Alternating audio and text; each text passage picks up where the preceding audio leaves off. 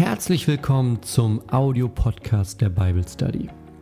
Hier kriegst du die Audiospur von unserer wöchentlichen Bible Study und kannst die genau in deinem eigenen Zeitraum, in deinem eigenen Rhythmus hören, vielleicht mit der Bibel dazu, vielleicht während du unterwegs bist. Die Möglichkeiten sind quasi unbegrenzt. Die komplette Experience für das Ganze, die kriegst du immer Mittwochabends um 19.30 Uhr auf meinem YouTube-Kanal. Den Link packe ich dir mit in die Beschreibung. Da gibt es das ganze Ding dann mit Bild, mit Bibeltext auf deinem Gerät und mit der Fragerunde und allem drum und dran.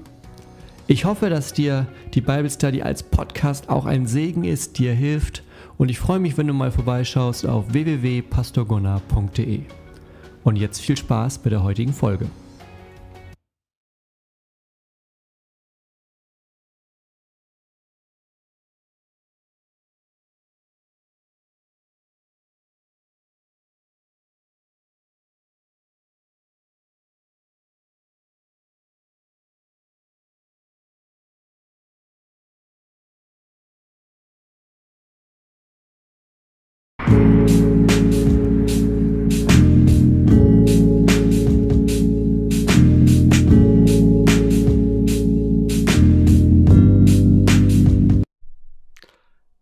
Einen schönen guten Abend euch. Es ist Mittwoch 19.30 das heißt, wir machen Bible Study. Schön, dass du da bist. Ich sehe schon wieder ganz viele Namen im Chat von Leuten, die jedes Mal dabei sind. Das ist richtig genial. Ich freue mich immer. Also, ne, sowohl live, super. Und wenn du quasi gerade nicht Mittwoch 19.30 das nachguckst, genauso wunderbar. Freue ich mich. Also, was machen wir? Wir studieren das Markus-Evangelium. Insgesamt irgendwann mal komplett. Wir sind aber noch bei Kapitel 2 von 16. Aber hey, wir machen Fortschritt. Also, heute machen wir ein kleines Stück weiter und schauen uns etwas an, wo Jesus jemanden beruft. Wir haben ja schon eine Berufung in Kapitel 1 gehabt, aber heute haben wir noch so ein bisschen mehr. So ein bisschen mehr rundherum. Und äh, werden uns das heute mal anschauen. Fragen, wie immer, im zweiten Teil. Das heißt, Fragen gerne schon in den Chat schreiben. Schreib Frage in groß davor, dann finde ich es nachher leicht. Bevor wir, oder nee, wir lesen jetzt erstmal den Text und dann habe ich nämlich noch was Zweites heute mitgebracht. Also, das ist unser Text für heute. Ich lese ihn einmal am Stück vor. Das ist aus Kapitel 2, die Verse 13 bis 17. Kleines Stück heute. Letztes Mal war dafür länger. Danach kehrte Jesus zurück ans Ufer des Sees und lehrte die Menschen, die sich um ihn versammelten. Als er weiterging, sah er Levi, den Sohn des Alpheus, am Zollhaus sitzen. Komm, folge mir nach, sagte Jesus zu ihm. Da stand Levi auf und folgte ihm nach. Danach lud Levi Jesus und seinen Jünger zum Essen ein. Er bat auch viele Steuereintreiber und andere Menschen, die als Sünder galten, dazu. Viele von ihnen gehörten zu der Menge, die Jesus folgte.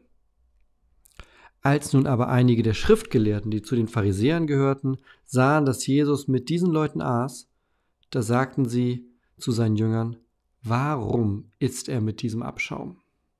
Als Jesus das hörte, sagte er zu ihnen, die Gesunden brauchen keinen Arzt, wohl aber die Kranken. Ich bin gekommen, um Sünder zu rufen, nicht Menschen, die sich schon für gut genug halten. Unser kleines Stück für heute. Jesus beruft Levi und vielleicht weißt du das schon. Levi heißt später oder wenn wir uns das in Matthäus angucken, dann wird Levi genau die gleiche Stelle, genau die gleiche Geschichte, genau das gleiche, was da passiert. Aber der wird nicht Levi genannt, sondern Matthäus. Und ich sage nachher nochmal so ein paar Punkte, warum ich äh, sicher bin, dass das die, die gleichen sind, dass Levi und Matthäus die gleiche Person ist und dass dann nicht zweimal erzählt wird, wie ein Zöllner in der gleichen Situation quasi berufen wird, sondern dass es die, die gleichen sind. Dass je, das Levi, um den das hier geht, dass das jemand ist, der später Matthäus genannt wird. So heißt es auch im Matthäus-Evangelium, der Matthäus genannt wird. Ähnlich wie, wie Petrus, ne? Simon, Petrus, Kephas, alles die gleiche Person. Und der einer der Apostel ist, der der Tradition nach auch das Matthäus-Evangelium aufgeschrieben hat. Also um den geht es hier. Und da dachte ich mir, wir haben es jetzt ähm, einmal bei Markus gelesen und wir nehmen uns heute noch mal ein bisschen ne, multimedialen Input dazu denn vielleicht kennst du es ja schon aus The Chosen, Staffel 1, Folge 7. Gibt es nämlich diese Szene. Ganz, ganz wunderbar gemacht. Und da wollen wir jetzt mal reingucken zusammen. So zwei Minuten, kleines Stück am Ende der Folge. Falls du es noch nicht gesehen hast, ich spoiler damit nichts, weil das ist Bibeltext. Aber falls du es nicht gesehen hast, google mal nach The Chosen. Kannst du auch auf YouTube suchen. Die haben eine App, die haben die DVDs. Sehr, sehr, sehr, sehr gute Serie über Jesus. Vor allem aus dem Blickwinkel der Jünger und der Menschen, die ihm begegnen. Also,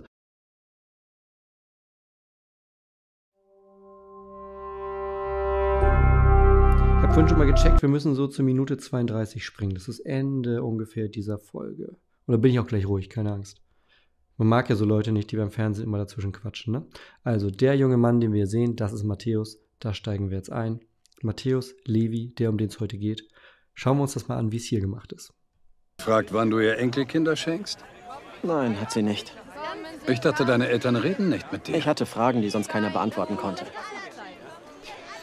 Eine Mutter mit einem talentierten Sohn wie du ist bestimmt stolz. Sie beschämt nur, wie ich mein gottgegebenes Talent nutze gegen Gott. Nächster. Du bist gut in etwas und du kannst damit dein Geld verdienen.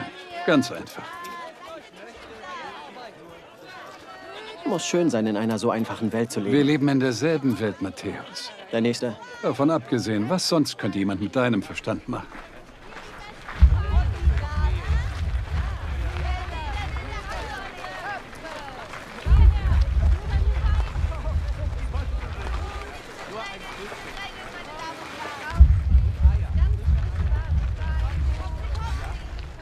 Matthäus!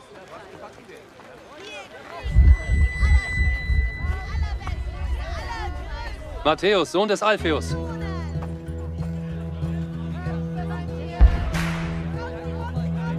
Ja? Komm mit mir. Ich? Ja, du. Wow, wow, wow, wow. Warte. Was soll das? Du willst, dass ich dich begleite? Geh weiter, Straßenprediger. Weißt du überhaupt, was er getan hat? Kennst du ihn überhaupt? Ja.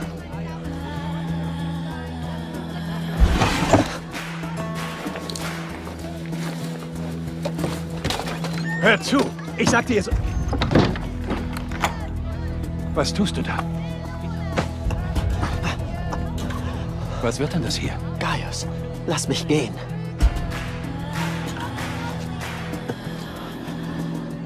Bist du verrückt? Du hast Geld. Quintus beschützt dich. Kein Jude lebt so gut wie du. Das willst du alles wegwerfen. Ja.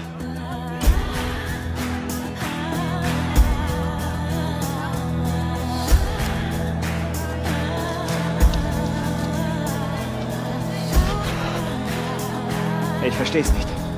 Du hast auch nicht verstanden, dass ich dich wählte. Aber das ist was anderes. Ich bin kein Steuereintreiber. Gewöhn dich an anders.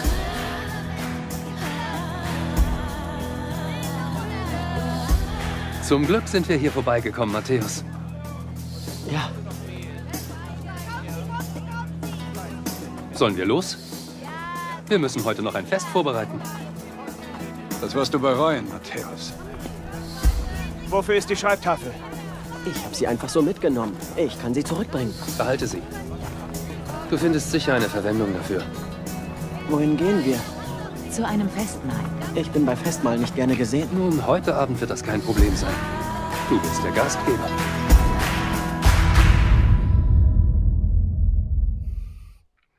Ja, heute Abend ist das kein Problem. Du bist der Gastgeber. Tatsächlich eine meiner ähm, Lieblingsszenen aus der ersten Staffel, die Berufung von Matthäus. Deshalb dachte ich mir, zeige ich das heute mal ein kleines Stück. Also, wenn du das zum ersten Mal gerade gesehen hast, such nach The Chosen und guck diese Serie. Es ist wirklich wunder, wunderschön gemacht. Aber jetzt wollen wir zum Text gehen, ne? Gehen wir mal in den Text rein und schauen uns mal an, was da so los ist bei dieser Berufung.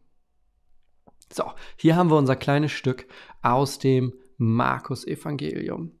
Und du erinnerst dich, Jesus war in der Situation, beim letzten Mal haben wir es gelesen und ge uns angeguckt, dass er nach Kapernaum, also, oder einen davor noch, ne? Hier war ja die Situation, dass sich langsam immer mehr rumspricht, was los ist. Und Jesus den Leuten schon sagt, hey, erzähl das mal nicht weiter, erzähl mal nicht weiter.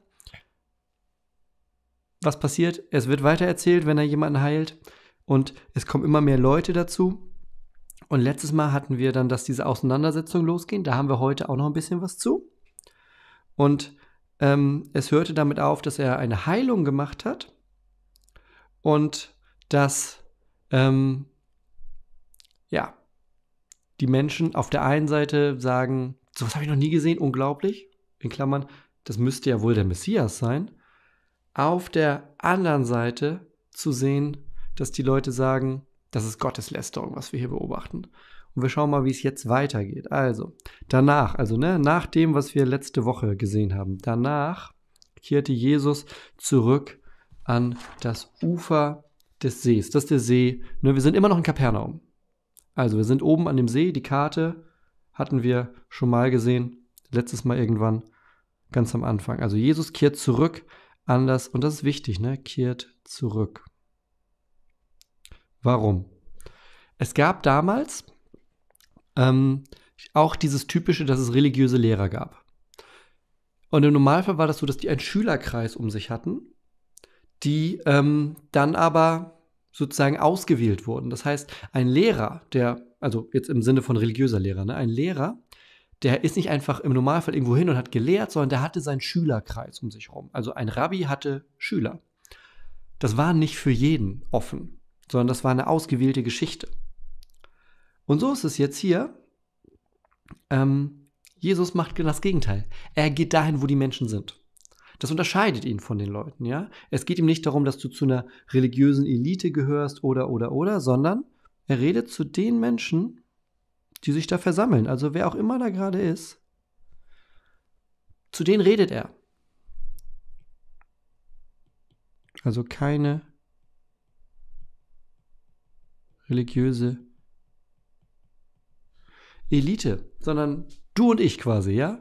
Ne? An dem See die Fischer, die da rumlaufen und so weiter und so weiter. Wenn die kommen und zuhören, dann lehrt er. Und das ist wieder das Spannende. Es geht wieder ums Lehren. Wir haben ja ganz oft dieses Hin und Her zwischen Lehren und Wunder, aber es geht immer, das haben wir die letzten Male gesehen, es geht im Normalfall mit Lehren los.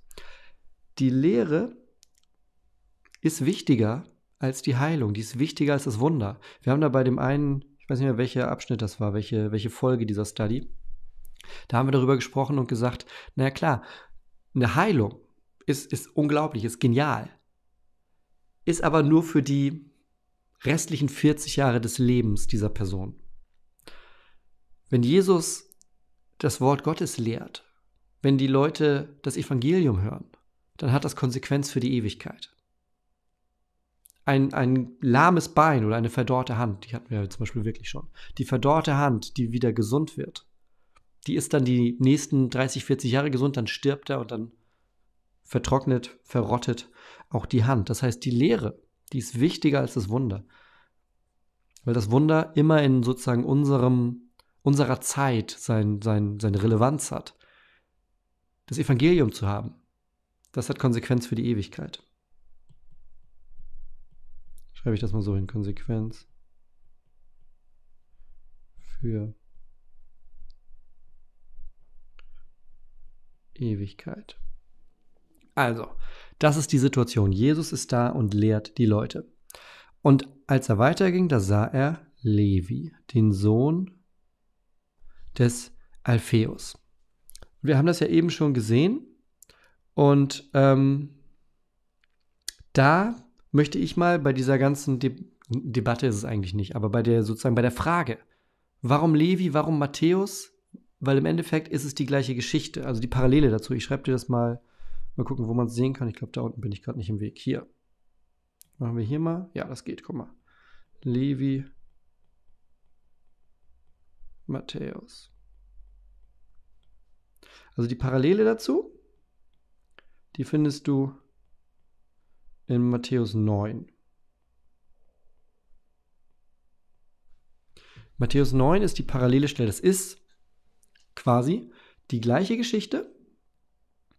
Statt Levi steht da Matthäus. Quasi wie wir es eben in dem, in dem Stück aus der Serie The Chosen gesehen haben, da spricht er ihn ja auch mit Matthäus an, nicht mit Levi. So.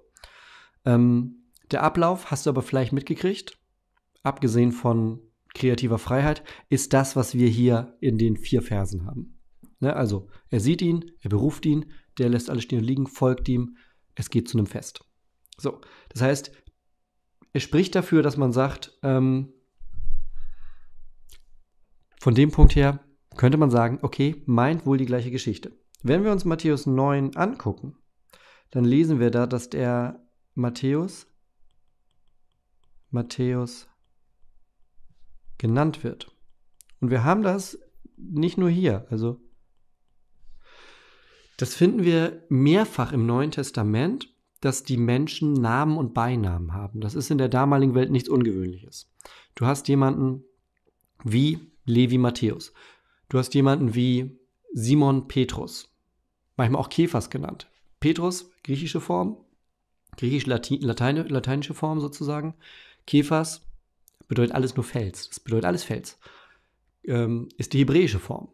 Weil die Menschen ja damals in, in, sozusagen in zwei Welten rumgelaufen sind. Die waren von ihrer Religion, von ihrer Kultur, von allem, was dazugehört, waren die, ähm, gehörten die zum Volk Israel. Lebten aber in einer Welt, die von den Römern und damit auch von der sozusagen dem griechischen Erbe, wenn du so willst, besetzt wurden. Und das ist ähm, Saulus Paulus ist ein anderes Beispiel. Ja, es ist nicht dieses vom Saulus zum Paulus, ist ja so ein Sprichwort, als wäre sozusagen vor der Bekehrung Saulus, nach der Bekehrung Paulus. Das zieht sich auch im, im Neuen Testament nicht so durch. Also wenn du ähm, zum Beispiel, er wird auch in der Apostelgeschichte nach seiner Bekehrung manchmal noch Saul genannt. Weil das, wir benutzen das gerne als Bild, als Beispiel, ne, diese Komplettänderung, sogar der Name ist anders danach. Boah, was ist das für eine krasse Veränderung? Aber streng genommen ist das nicht damit gemeint, sondern es gibt einen Namen für die hebräische Welt, einen Namen für die griechische, äh, römische Welt. Und in Matthäus 9 steht eben, dass er Matthäus genannt wird. Nur ist Levi und ähm, Matthäus nicht ähm, sozusagen so ähnlich wie Saulus Paulus oder wie ähm, Kephas Petrus. Ähm, aber es sind sozusagen, es ist nicht ausgeschlossen. und das dritte, in der Apostelliste bei Matthäus später, da heißt er auch Matthäus der Zöllner. Also auch der Beruf ist gleich. Und von diesen Punkten her sozusagen, es gibt noch zwei, drei mehr, aber wir wollen uns jetzt ja nicht zu sehr daran aufhalten quasi, weil das für den Rest der Geschichte erstmal auch nicht relevant ist. Aber, weil ich weiß, dass die Frage kommt, ähm, geht schon immer, schon seit der frühesten Kirche eigentlich, ein großer Teil der Theologie davon aus, dass es sich um die gleiche Person handelt. Dass der zum Beispiel vielleicht von Haus aus Levi hieß und dann später zu Matthäus wurde, ein Evangelium geschrieben hat, umhergereist ist, etc. pp. So, was passiert? Das ist jetzt sehr spannend, ne? Was passiert denn nun aber mit diesem Levi? Also der Levi, der sitzt im Zollhaus. Zollhaus bedeutet, der ist Zöllner der hat den Beruf, dass die Leute Zoll auf ihre Waren bezahlen. War damals ganz typisch, hatten wir auch in der einen oder anderen Bible Study schon mal. Wenn du in die Stadt rein, aus der Stadt raus, als Händler mit Waren und so weiter, dann ist es so, dass äh, du Zoll bezahlst, weil die Römer das Land besetzt hatten. So, die Römer haben das Land besetzt. Das heißt, die bereichern sich auch an den Waren, die da produziert werden.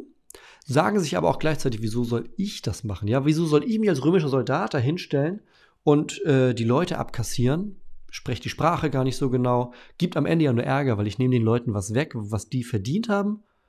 Soll das doch einer machen, der die Sprache spricht? Nehmen wir Leute aus dem Volk selbst. Und wir finden in der Bibel häufiger mal Zöllner.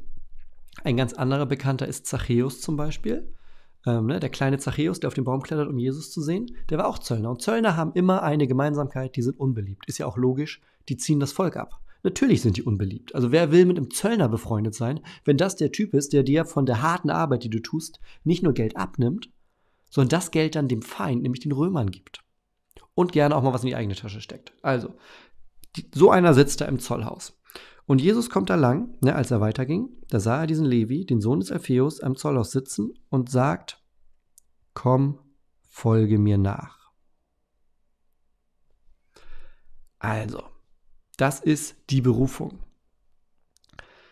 Und wir hatten ja so ein bisschen, hatte ich ja die Frage gestellt über, oder so heißt zumindest die, die, die Session heute, Jesus nachfolgen, was ist das eigentlich? Wie geht das eigentlich? Und das erste Mal, das erste sozusagen, Punkt 1 von dem Ganzen, wie geht das eigentlich, ist berufen sein.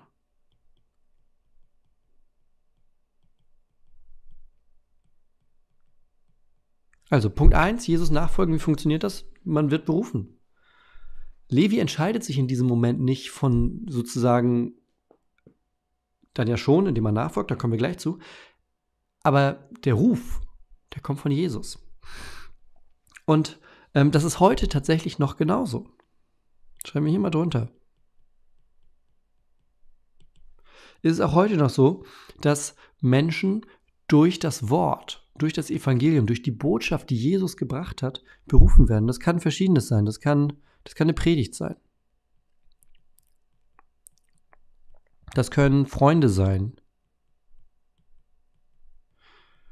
Das kann diese Bible Study vielleicht sein. Vielleicht ist der eine oder andere von euch dabei, der sich Stück für Stück durch die ganzen Dinge, ähm, die äh, wir hier machen, auf einmal in sich spürt, dass er nicht einfach nur irgendwer ist, sondern jemand, der berufen ist. Und bevor du denkst, Moment, aber nur irgendwer, hm.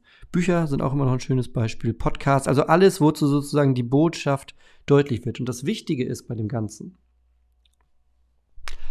jeder von uns, jeder von uns kann dadurch angesprochen sein.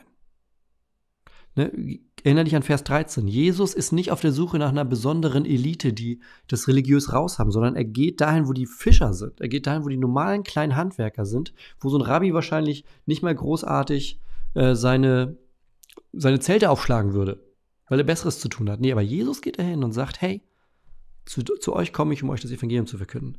Und genauso ist es heute. Das sind Dinge, die theoretisch jedem offen stehen. Also auch heute ist es so, dass jeder von uns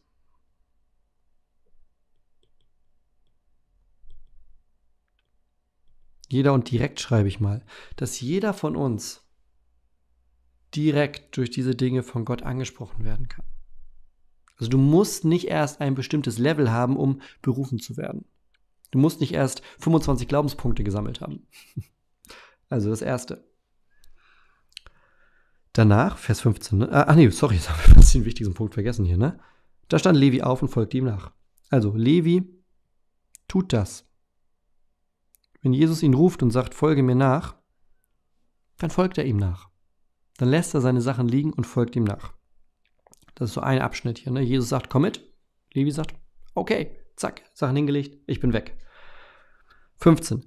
Danach lud Levi Jesus und seine Jünger zum Essen ein. Essen immer wichtiges Thema bei Jesus, finde ich, kann in der Kirche auch äh, eigentlich nicht genug gemacht werden. Gemeinschaft leben. Nicht einer steht vorne und die Leute sitzen in den Bänken und hören zu, was ich erzähle, sondern Kirche ist Gemeinschaft. Ja? Deshalb haben wir hier auch nicht nur den Teil sozusagen frontal, ich erzähle und du hörst zu, sondern wir haben Raum für deine Fragen. Ihr unterhaltet euch nebenbei im Chat ein bisschen miteinander. Wir beten nachher gemeinsam. All diese Dinge sind Gemeinschaft. Und das typische Ding für Gemeinschaft ist nun mal, an einem großen Tisch gemeinsam sitzen und zu essen. Also danach lud Levi Jesus und seine Jünger zum Essen ein. Er bat auch, und jetzt wird spannend, er bat viele Steuereintreiber und andere Menschen, die als Sünder galten, mit dazu. Also, ne, wieder ganz ähnlich. Der Vergleich bietet sich heute tatsächlich so ein bisschen an.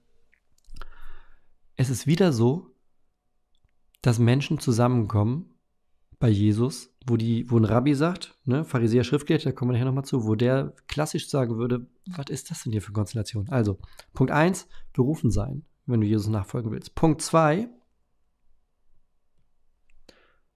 folgen. Ups.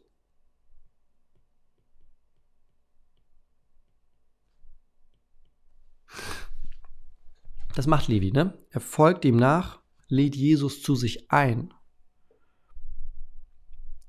Und nicht nur das, er nimmt noch mehr Leute mit, von denen er denkt, das wäre gar nicht verkehrt, wenn die das hören würden. Er bat viele Steuereintreiber, Leute wie, wie er selbst, wo er sagt, okay, wenn ich Jesus brauche, brauchen die ihn auch. Und andere Menschen, die als Sünder galten, mit dazu. Das nehme ich jetzt auch schon Punkt 3.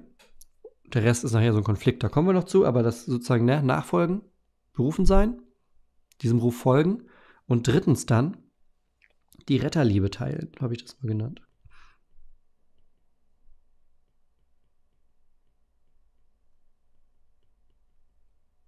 Ups, teilen schreibt man immer noch so. Die Retterliebe teilen.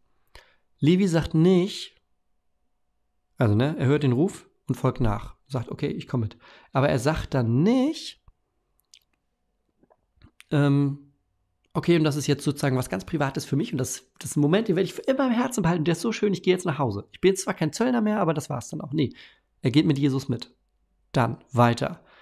Das ist nicht nur was für mich allein zu Hause, sondern ich teile das mit den Leuten. Ich bin Teil von dieser Mission. Ja? Wenn Jesus zu den, ne, haben wir ja am Ende. Die Gesunden brauchen keinen Arzt, wohl aber die Kranken. Ich bin gekommen, um Sünder zu rufen, nicht Menschen, die sich schon für gut genug halten. Und Levi sagt, und genau dabei möchte ich unterstützen. Ich kenne hier Steuereintreiber, ich kenne hier so viele Leute, weil ich in dieser Steuerhütte den ganzen Tag gesessen habe. Ich kenne hier jeden, ich kenne Hinz und Kunz. Ich weiß, wen wir einladen müssen, damit die von dir was hören. Also, er hat Teil an diese, er, er teilt diese Retterliebe, er teilt das, was Jesus den Menschen geben möchte. So, und viele von den Leuten, ne, Vers 15 noch, viele von ihnen gehörten zu der Menge, die Jesus folgte. Das heißt, da hat sich schon eine Gruppe gebildet, die Jesus nachfolgt. Also es ist nicht unbedingt im, im Sinne von zwölf Jünger, aber offensichtlich ist es so, dass Menschen, die als Sünder gelten, theologisch, wir kommen da nachher nochmal zu, das sind wir alle, dass die, ja, was, dass die, dass die angezogen werden von Jesus, dass die zu Jesus hinwollen. Und die kommen da dann auch wieder zusammen. So, jetzt 16, jetzt kommt noch ein Konflikt mit rein. Ne? Wäre auch, äh, wär auch langweilig. Als nun aber einige der Schriftgelehrte, die zu den Pharisäern gehörten, sahen, dass Jesus mit diesen Leuten aß, sagten sie zu seinen Jüngern, warum isst er mit diesem Abschaum? Also, ähnlich wie letztes Mal, es kommt wieder ein Konflikt. Und wieder entspinnt er sich daran, dass äh, dass Jesus etwas tut, was die Leute nicht in Ordnung finden. Also, was tut Jesus? Er sucht die Sünder. Erstens erstmal, ne?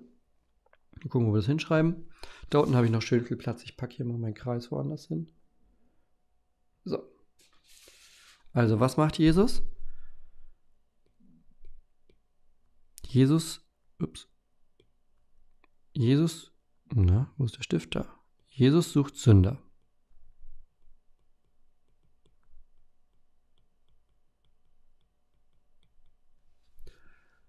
Aber nicht, um das zu verharmlosen, was sie tun.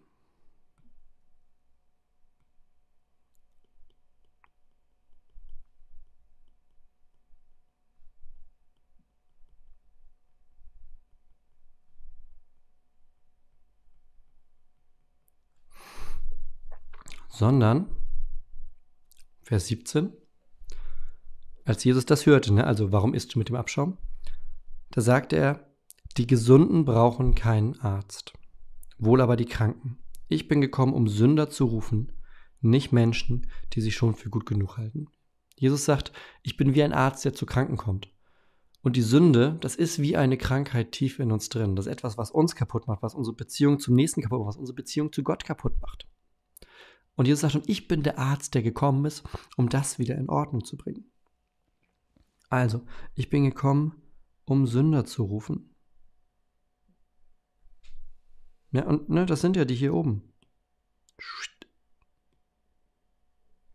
Die sind das.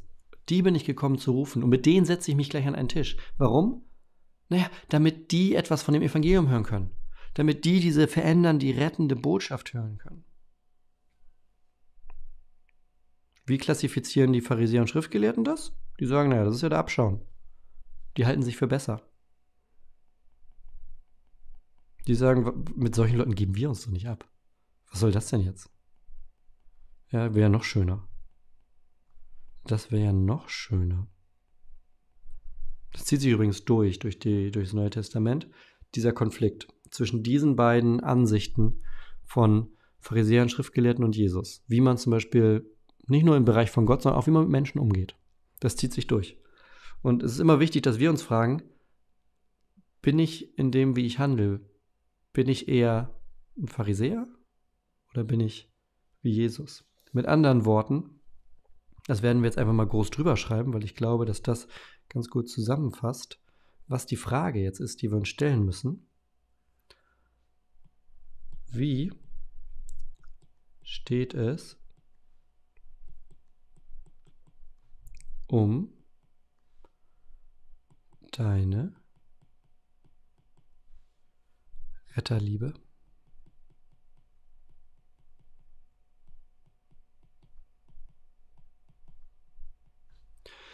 Und du kannst es tatsächlich mit zwei Ohren hören. Einmal deine Liebe zum Retter, ja? Wie steht es um deine Liebe zu Jesus? Aber auch im nächsten Schritt, ne, hier Punkt 3. Nicht nur berufen sein, nicht nur dann nachfolgen, sondern dann auch diese Retterliebe teilen. Wie steht es um deine Retterliebe, wenn es darum geht, zu den Menschen zu gehen, wo die Pharisäer und Schriftgelehrten zum Beispiel sagen würden, gehen wir im Leben nicht hin. Was sollen wir mit diesem Abschaum? Ja, was sollen wir mit diesem Abschaum? Und Jesus sagt, nein, nein, die Gesunden brauchen keinen Arzt wohl aber die Kranken. Ich bin gekommen, um Sünder zu rufen, nicht Menschen, die sich schon für gut genug halten. Das ist hier Neues Leben Übersetzung, ähm, die sich für gut genug halten, die sich für gerecht halten, die, die für die Gerechten heißt es auch manchmal, also es kann unterschiedlich übersetzt werden. Hier ist die Betonung halt, also die ist ein bisschen interpretativer, die Übersetzung hier, die betont sozusagen, also ne, Menschen, die sich für gut genug halten, das ist sozusagen das, das Gegenstück zu den Sündern, die den oder zu den Kranken, die den Arzt brauchen. Das kommt quasi hier mit zu, ne? Und das Gegenstück dazu sind die, die sagen, pff, also wir sind auf der richtigen Seite, Finger weg vom Abschaum, so, ne? Finger weg vom Abschaum. Wir bleiben schön, schön im richtigen, im richtigen Lager. Wir treffen uns, wir setzen uns nicht mit denen an einen Tisch. So. Also, zusammengefasst. Auf die Frage, wie folgt man eigentlich nach? Punkt 1, man wird berufen. Und das werden wir, immer wenn wir mit dem Evangelium konfrontiert werden. Heute Abend hier, Sonntagmorgens in einem Gottesdienst, in einem Gespräch mit Freunden, vielleicht auch einfach direkt im Gebet zum Beispiel, durch ein Buch, was wir lesen, durch einen Podcast, den wir hören, oder, oder, oder, oder. Zweitens, man antwortet, man antwortet auf diese Berufung. Ne, Levi, der hat diese, das ist beispielhaft, ne, der hat genau diese perfekte Begegnung. Jesus steht ihm gegenüber, guckt ihn an und sagt, hey, du kommst mit. Und Levi sagt, Okay. Ist für uns manchmal nicht immer so einfach und klar. Manchmal ist es auch ein Prozess. Aber innerhalb dieses Prozesses, da gibt es diesen Moment, der entscheidend ist. Dieser Moment, wo wir sagen, okay, ich folge mit meinem Leben Jesus nach. Jesus gehört mein Leben und deshalb ist mein Leben anders. Das kann, so wie hier, gibt Leute, da ist das wirklich von Schlag auf Schlag. Es kann sich aber auch über einen Prozess von zwei Jahren oder drei Jahren oder zehn Jahren hinziehen. So. Aber auf Punkt 1 muss Punkt 2 folgen. Das Wort heißt Nachfolge. Ja? Das Wort heißt Nachfolge. Da muss man auch nachfolgen. Und drittens, dieses Leben, was aus dieser Nachfolge entsteht, das ist nicht einfach nur ein, okay, dann bin ich jetzt damit zufrieden und ziehe mich zurück, sondern dann mache ich mit bei dieser Mission. Dann teile ich die Retterliebe, die Liebe des Retters zu den Menschen, zu den Sündern, zu den Kranken, die einen Arzt brauchen. Deshalb ist er da. Das ist in Kürze heute dieses kleine Beispielstück. Und das ist, das kann ich hier unten noch, guck mal, ich habe hier unten noch ein ganz bisschen Platz, da kann ich das noch reinschreiben. Ähm,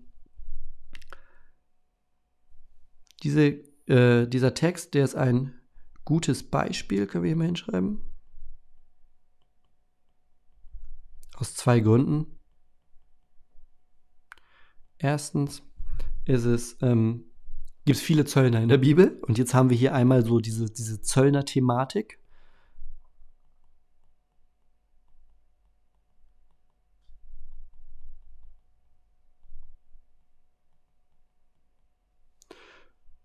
Und kann man theoretisch noch auf die andere Seite zu Levi Matthäus ähm, hinsetzen. Es geht hier um Matthäus. Also es geht hier um einen später berühmten Apostel. Das heißt, es ist auch nicht schlimm, hier mal drei Verse mehr äh, drauf zu verwenden. Später berühmter Apostel. Und damit kommen wir in den Fragenteil. Bevor das weiter ist, trinke ich aber einen Schluck. Und du kannst dir angucken, was diesem Kanal hilft. Nämlich genau diese Dinge dieses oder andere Videos liken, mit Freunden teilen, kommentieren. Hey, guck mal, das kann, das kann, ne, wir hatten ja heute 1, 2, 3, was ist Nachfolge? Das kann vielleicht ein Teil, also ist ohne das scherzhaft zu meinen, aber das kann vielleicht ein Teil sein ähm, für jemanden, um diese Botschaft kennenzulernen. Also, das hilft auf jeden Fall. Prost.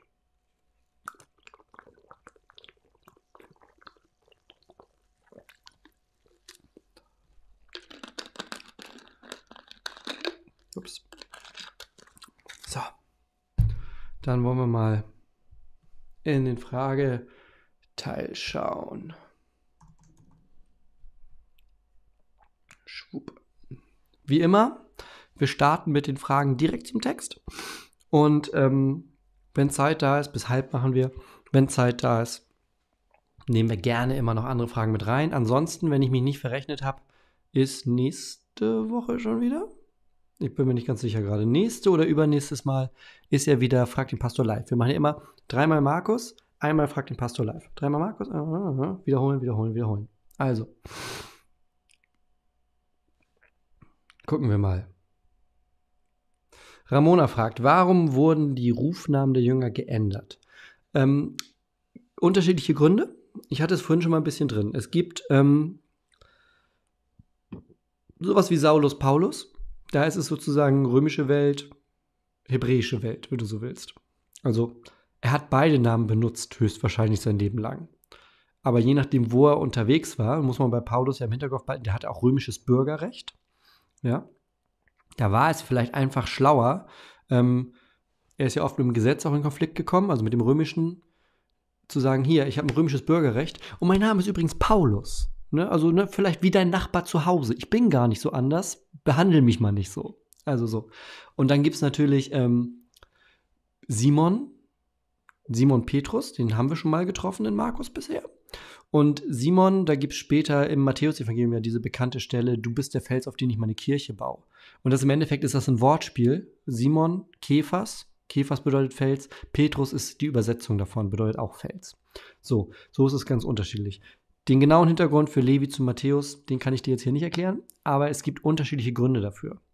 Und es ist nicht, wie wir es gerne ne, von Saulus zu Paulus, es ist nicht automatisch irgendwie Bekehrung. Also ich bekehre mich, also habe ich einen neuen Namen. Das ist nicht zwingend so.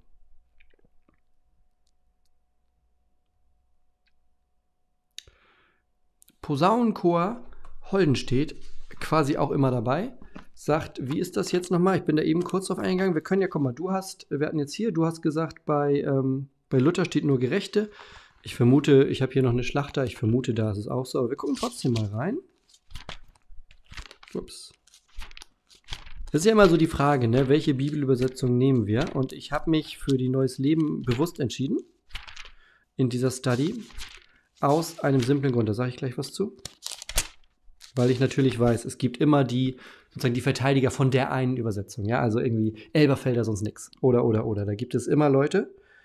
Ähm,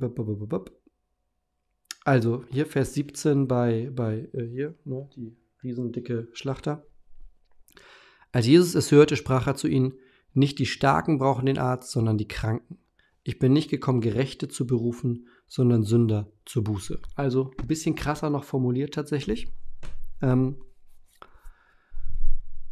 der Hintergrund ist, hatte ich ja eben schon, ähm, die Neues Leben übersetzt häufiger im Kontext sozusagen. Also die, die hilft an dieser Stelle, indem sie sagt, naja, Menschen, die sich ne, für gut genug halten, in Klammern ihr Pharisäer. Also die nimmt die Intention stärker mit rein. Oder zumindest eine mögliche Intention. Das ja, muss man schon immer gerechter halber sagen. Eine mögliche, wahrscheinliche Intention. Ähm, warum habe ich die Neues Leben gewählt für diese Study? Aus dem einfachen Grund, weil man die lesen kann ohne sein Leben lang schon irgendwas mit der Bibel oder mit Jesus zu tun zu haben.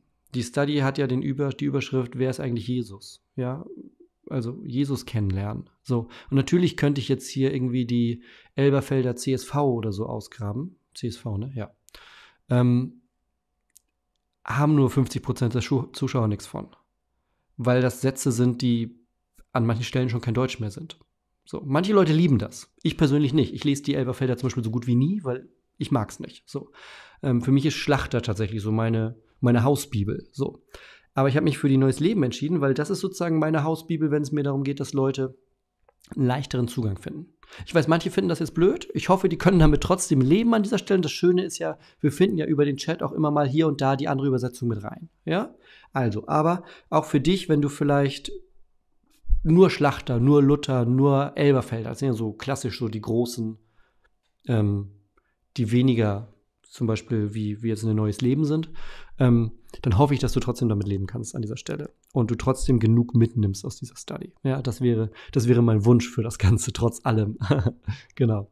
Und ne, das Schöne ist ja, wir sind hier trotzdem jetzt nicht auf irgendeinem Level wie, wie eine Übersetzung, die noch krasser interpretiert. Also ich finde, die, selbst bei allem, was man sagen kann, die Neues Leben ist eine solide Übersetzung und ist eine Übersetzung, die ähm, immer noch ein sehr, sehr gutes Mittelfeld hat. Sonst hätte ich die nicht genommen. Also mit anderen Worten, ich würde diese Study niemals mit einer Volksbibel machen oder sowas, weil dann kann es auch lassen. So.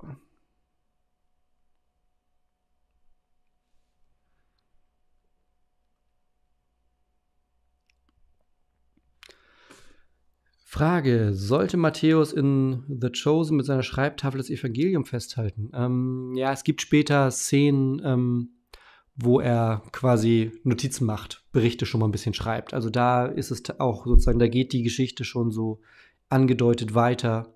Das ist der, der später das Matthäus-Evangelium schreibt, genau.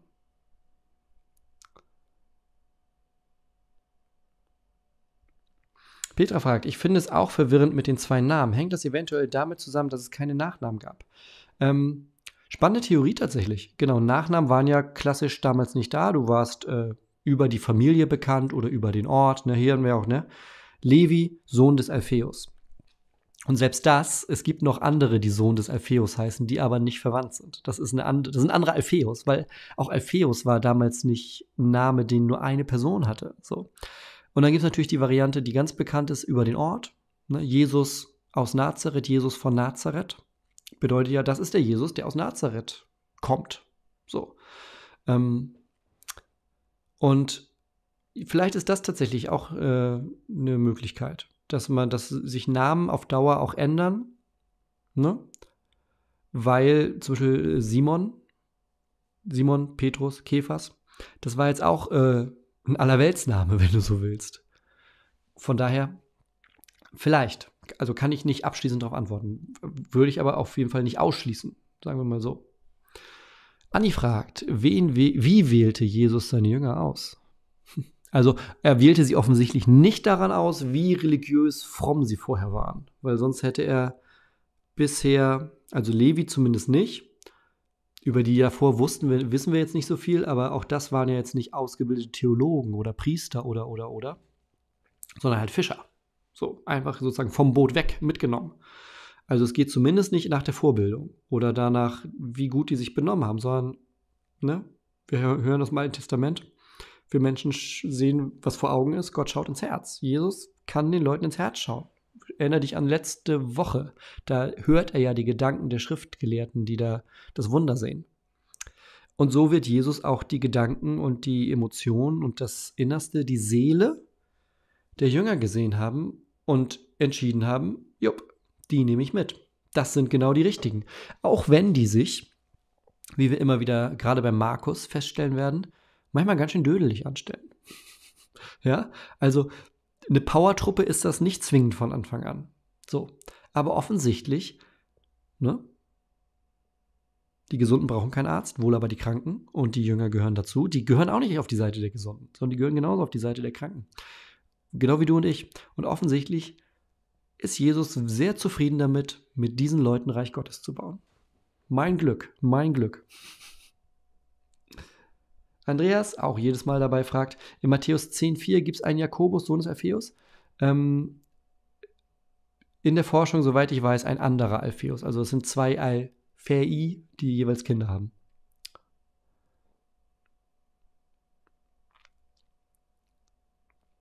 Tamara, auch immer dabei, fragt, Levi ist quasi der Evangelist Matthäus? Ja. Also, ja. Das, er ist quasi der, es gibt die, also schon in den allerfrühesten ähm, Überlieferungen, also ganz frühe alte Kirche, ähm, hast du hast du sozusagen die, die Connection von Matthäus Evangelium, Matthäus, Zöllner, das ist alles sozusagen zusammen. Du hast ja ganz frühe Überlieferungen sozusagen über die Evangelisten. Also du hast ähm, haben wir, glaube ich, sogar in der ersten Study über Markus gesprochen, falls sich das nochmal weiter interessiert. Ne? Bei Matthäus ist es dieser Matthäus, bei Lukas ist es der Arzt des Paulus, Ähm, ne, der hat ja Lukas-Evangelium und Apostelgeschichte geschrieben. Und Johannes, ähm, da ist es schon ganz frühe Tradition, ähm, ein Jünger, also der Jünger Johannes. Genau.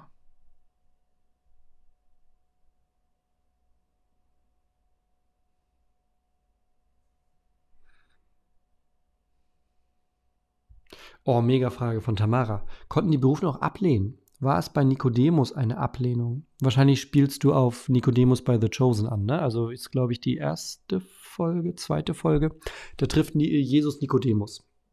Das ist der Nikodemus aus im Johannesevangelium Kapitel 3. Ne, dieses, ähm, du musst von neuem geboren werden. Und dann fragt Nikodemus, hä, wie kann ich, ich bin 50, wie kann ich von neuem geboren werden? Was ist hier denn los? Ne, und dann so sehr hat Gott die Welt geliebt, dass er seinen einzigen Sohn gegeben hat und so weiter und so weiter. Das ist dieses ganze Johannes Kapitel 3. Dieser Nikodemus, der taucht in Folge 1, also der taucht mehrmals auf und ich glaube aber, dieses Gespräch ist in Folge 1 oder 2 zwischen den beiden.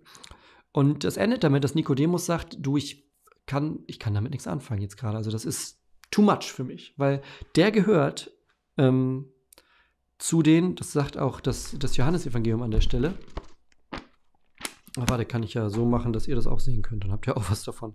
Der gehört nämlich im Johannesevangelium auch so dazu, ähm, dass er, so warte ich, wir haben alle mehr davon, wenn ich aufschlage und dabei nicht rede, weil dann bin ich schneller. so. Äh, hier. Das ist jetzt Schlachterübersetzung. Ne, wir haben ja auch die Vielfalt hier dann mit drin. Guck mal. Johannes 3.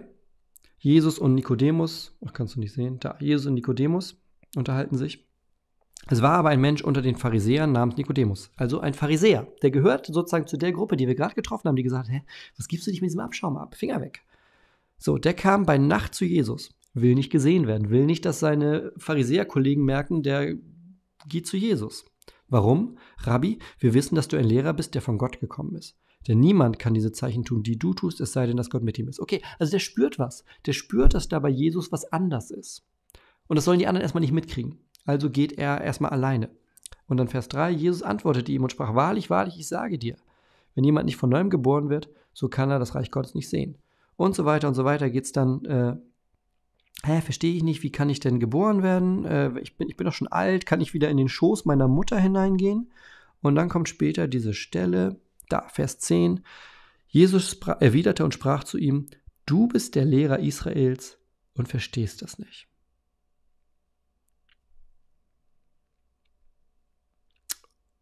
So, das ist die Situation, in der dieser Nikodemus ist. Der hat ein Interesse an Jesus, ein ehrliches Interesse. Und er gehört zu dieser Gruppe, von der man eigentlich sagen würde, die haben Ahnung von Gott, die wissen, wie das zu laufen hat. Aber er, er, ist, er ist nicht an diesem Punkt gerade. Wir wissen später, dass Nikodemus ein Nachfolger von Jesus wird. Der, ähm, also später, wenn wir bei der Kreuzigung sozusagen sind, dann ist Nikodemus im Boot, dann ist er dabei. Hier aber noch nicht. Also kann man, war ja die Frage von Tamara, kann man diese Berufung ablehnen? Natürlich kann man die ablehnen. Man kann die im ganz Allgemeinen kann man die ablehnen.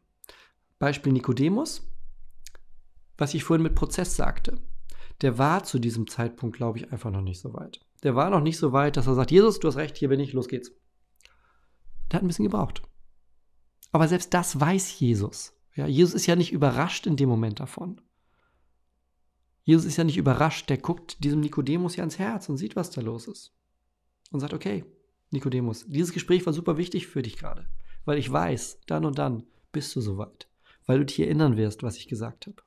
Also, prinzipiell klar kann man es ablehnen, aber äh, Nikodemus ist eher ein Beispiel für diese Prozesshaftigkeit. Moni fragt, wie würde man heute merken, dass man berufen ist? Sehr, sehr schönes Beispiel.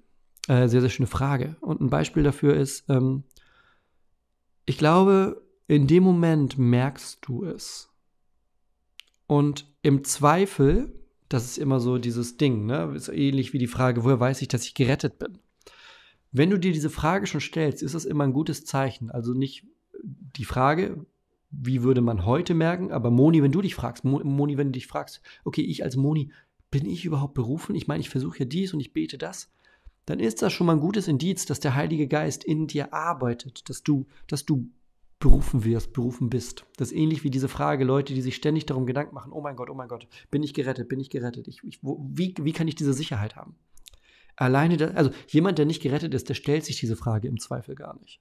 Ja? Das heißt, das ist alles dieses Wirken des Heiligen Geistes in uns, der unser Herz auf links dreht. Das ist ja das, was dann passiert. Ja? Nachfolge ist ja nicht nur ein, ein äußerlicher Akt. Das bedeutet ja nicht nur im Sinne von Nachfolgen, Levi läuft Jesus jetzt hinterher, wo auch immer der hingeht, sondern das bedeutet natürlich eine Herzensveränderung. Ja? Und das sind so die Dinge, auf die man achtet.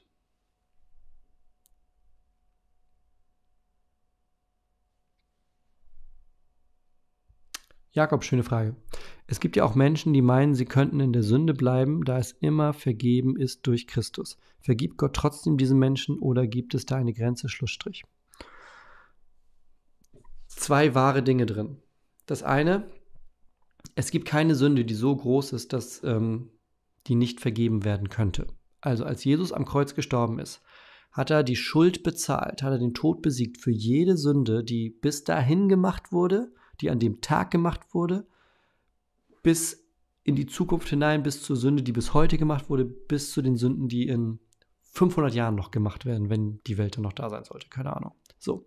Aber diese Kreuzestat, die kannst du durch Sünde nicht überbieten quasi. So, wir kommen jetzt aber zu diesem Punkt, der in der Frage drin ist. Was ist mit den Leuten, die in der Sünde bleiben, weil sie ja meinen, es wird ja immer wieder vergeben? Das ist ja was anderes als ähm, nicht anders können. Das ist ja ein bewusst, das ist sozusagen, ähm, ich sündige heute doppelt doll, weil morgen bete ich und dann ist ja wieder gut. Und ich glaube tatsächlich, entschuldigt mein, äh, mein Französisch, aber ich glaube auch Gott lässt sich nicht verarschen. Gott weiß sehr genau, mit welchem Herzen du das machst. Und Gott sieht auch sehr genau, ähm, wenn du mit der Einstellung rangehst, pff, ich kann machen, was ich will. Fünf Minuten vor Tod bete ich einfach nochmal und gut ist. So funktioniert es nicht. Gnade ist etwas, das sieht man bei Paulus perfekt. Die Gnade ist etwas für die, die gemerkt haben, dass sie am Gesetz kaputt gehen. Also da mit einer Einstellung ranzugehen, das ist nicht biblisch. Also mit einer Einstellung da ranzugehen, zu sagen, ich mache, was ich will, am Ende gibt es Gnade, das ist keine biblische Position. Die biblische Position ist zu erkennen, dass man durchs Gesetz nicht gerettet werden kann, dass das Gesetz dich kaputt macht. So wie Paulus, der, der, der weiß das. Der merkt das. Lies dir mal Römer 3 durch oder den Galaterbrief. Oder guck die Study zum Galaterbrief. Aber Paulus weiß das. Der weiß, das Gesetz kann mich nicht retten. Das Gesetz verdammt mich. Das Gesetz macht mich kaputt. Weil das Gesetz mir zeigt, dass ich ein Sünder bin. Deshalb brauche ich Gnade. Und das ist das Gegenteil von einer Position, die sagt, oh, ich mache, was ich will und dann bitte ich halt um Entschuldigung. So funktioniert das nicht. So funktioniert es nicht. Also, es gibt keine Sünde, die so groß ist, dass sie nicht vergeben werden könnte. Es ist aber keine biblische Theologie, Position, Einstellung, christliches Leben zu sagen, ich mache, was ich will, am Ende muss Gott mir vergeben. So funktioniert es nicht. Es geht, um, es geht um echte Reue, es geht um echte Buße und dann ist es echte Gnade.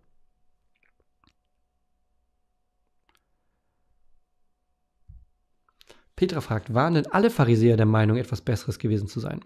Ähm, nicht zwingend.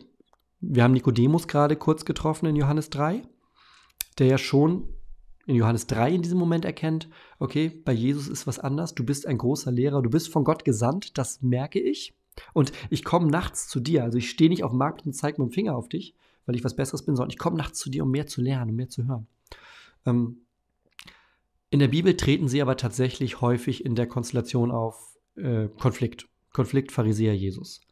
Waren alle Pharisäer 100% alle, jeder Einzelne, der jemals da war, so wie die? Nein.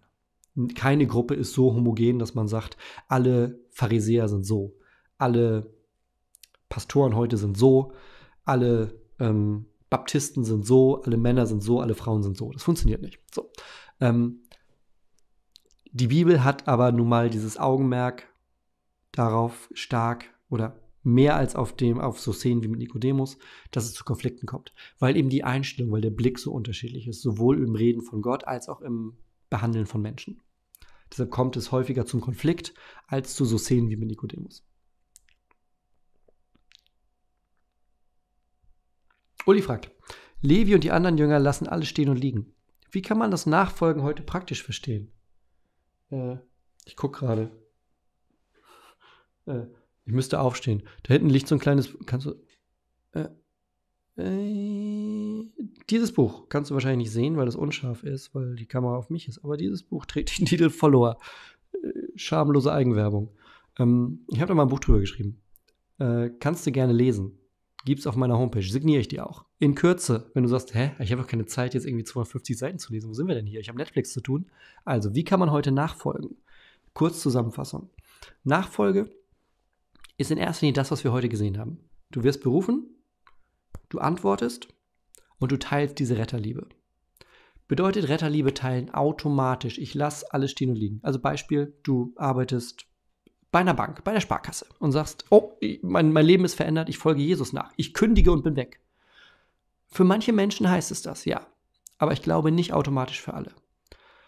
Wenn du einfach nur bei dir aus dem Fenster schaust, wo auch immer du gerade bist, dann wirst du da Menschen sehen. Vielleicht nicht jetzt gerade, weil es äh, halb neun ist, an einem Mittwochabend und vielleicht schon dunkel. Also zumindest bei uns im, im, im Dorf hier sind die Bürgersteige hochgeklappt. Ich weiß nicht, wenn du in Hamburg wohnst, wahrscheinlich nicht. Aber du siehst draußen Menschen, tagsüber. Die müssen was von Jesus hören. Also Nachfolge kann einfach bedeuten, da wo du jetzt gerade bist, etwas zu tun, um diese Retterliebe zu verbreiten. Aber genauso kann es auch bedeuten für jemand anderes, dass der merkt, dieser Ruf in meinem Leben bedeutet, ich lasse alles stehen und liegen und fange woanders neu an mit einem besonderen Auftrag. Ja. Ähm, ein Beispiel, was äh, sozusagen ein bisschen in die andere Richtung dann allerdings am Ende geht, also aber trotzdem ein gutes Beispiel ist, ist Albert Schweitzer. Ähm, der hat, war, im, war im Krieg hat dort das Neue Testament gelesen, hat sich gesagt, ich werde Pastor. Hatte ein Berufungserlebnis. So. Hat studiert, war dann in äh, Lambarene, heißt der Ort in Afrika. Und hat gemerkt, ich bin mit meinem christlichen Background, mit dem Evangelium, mit der Botschaft hier richtig. Aber was die Leute auf jeden Fall dazu noch brauchen, ist ein Arzt. Wo kriegen wir den her? Und dann hat er gesagt, okay, ich studiere nicht Theologie zu Ende, ich studiere Medizin und komme als Arzt wieder her. Der war ein christlicher Arzt, also er war ein Arzt, aber er war ein Christ, der auch Arzt ist. So. Und er hat gesagt, meine Berufung ist damit sozusagen, er hat seinen kompletten Lebensweg, sein normaler Lebensweg war, okay, ich werde Pastor und dann bin ich irgendwo in einer Gemeinde.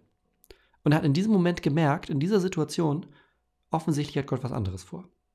Ich werde jetzt Arzt und mache das. Also so als, als kleines Beispiel. Es gibt die unterschiedlichsten Konstellationen auch da, wie nicht alle Pharisäer sind böse, kann man nicht sagen, alle, die Jesus nachfolgen, müssen alle stehen und liegen lassen. Aber die, die Jesus nachfolgen, man sollte es am Leben schon sehen. Ja.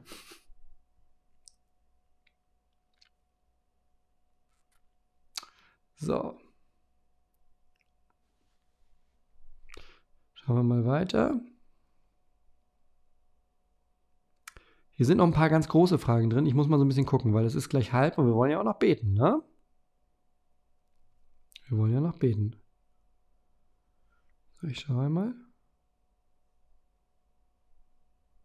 Guck mal. Machen wir die noch. Die ist quasi eine Überleitungsfrage, wenn du so willst, ähm, die nicht mehr richtig mit dem Thema zu tun hat, aber von Posaunenchor Holdenstedt kommt. Äh, Gibt es bald hybride Gottesdienste aus Wanderup? Ja. Die Technik ist angekommen. Ich bin morgen in der Kirche, morgen Nachmittag und baue da ganz viel rum. Ähm, und der Plan sieht folgendermaßen aus. Wir haben den, also wer das nicht weiß, wir haben im ersten Jahr und auch im zweiten Jahr noch, äh, als Lockdown war etc., haben wir hier sonntags immer Gottesdienste, die Wohnzimmerkirche haben wir gestreamt. Kannst du auch noch auf dem Kanal hier finden, ganz viele alte.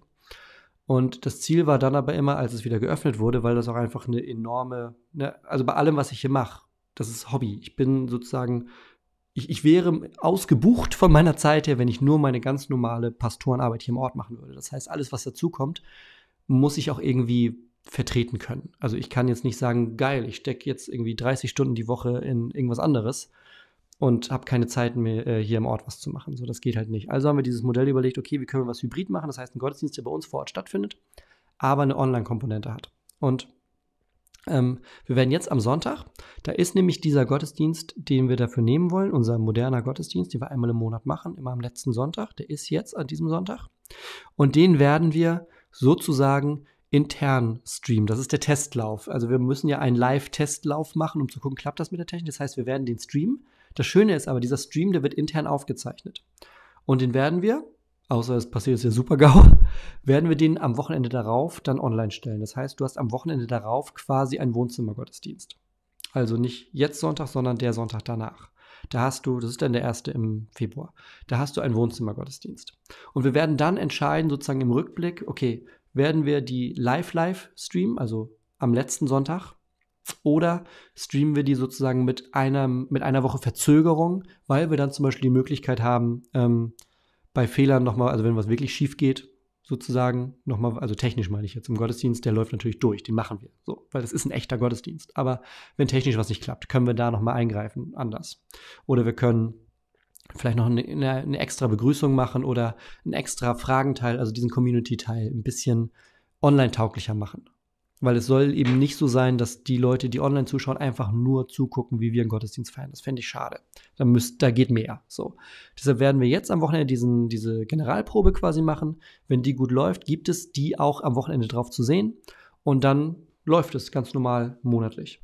Ich hoffe, damit ist die Frage schön beantwortet. Und das Ganze soll wie so eine kleine Oase sein zum Auftanken. Das heißt, die Idee ist nicht, super, ich klicke mich da sonntags rein, damit ist mein Gottesdienst auch abgedeckt, sondern die Idee ist, engagier dich bei dir in deiner Gemeinde. Deshalb wird der auch nicht morgens um 10 sein, sondern späten Nachmittag wird dieser Gottesdienst dann verfügbar sein. Weil ich möchte oder wir möchten, dass die Leute sich vor Ort engagieren. Und wir sozusagen einfach nur ein kleiner Bonus sind. Ein schöner Bonus, aber ein Bonus. so. Also,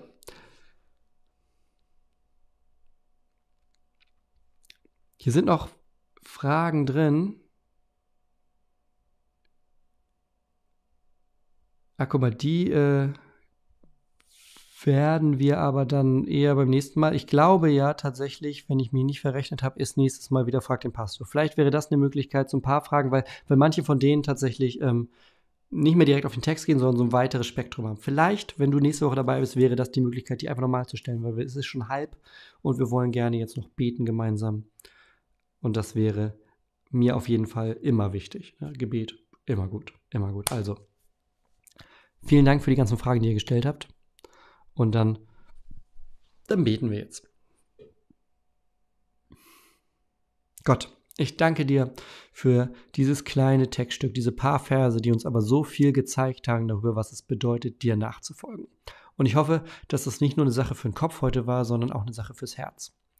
Dass das tatsächlich bei uns die Veränderung bringt. Dass es vielleicht in dem Prozess, den der eine oder die andere durchmacht gerade, dass das hier ein kleiner Moment sein kann, der in die richtige Richtung, nämlich zu dir hin bewegt. Das bitte ich dich. Veränder du uns, zieh du uns immer mehr zu dir hin und bau unsere Herzen so um, wie du sie haben möchtest. Das bitte ich dich im Namen Jesu und wir beten gemeinsam. Vater unser im Himmel geheiligt werde dein Name, dein Reich komme, dein Wille geschehe, wie im Himmel, so auf Erden. Unser tägliches Brot gib uns heute und vergib uns unsere Schuld, wie auch wir vergeben unseren Schuldigern. Und führe uns nicht in Versuchung, sondern erlöse uns von dem Bösen. Denn dein ist das Reich und die Kraft und die Herrlichkeit in Ewigkeit. Amen und es segne und behüte uns, der allmächtige und barmherzige Gott, der Vater, der Sohn und der Heilige Geist. Amen. Also, ganz, ganz vielen Dank, dass du mit dabei warst. Nächste Woche Mittwoch geht's weiter. Ich freue mich, wenn du dabei bist. Und dann, ja, reingehauen, ne? Reingehauen. Also, wir sehen uns. Einen schönen Abend dir.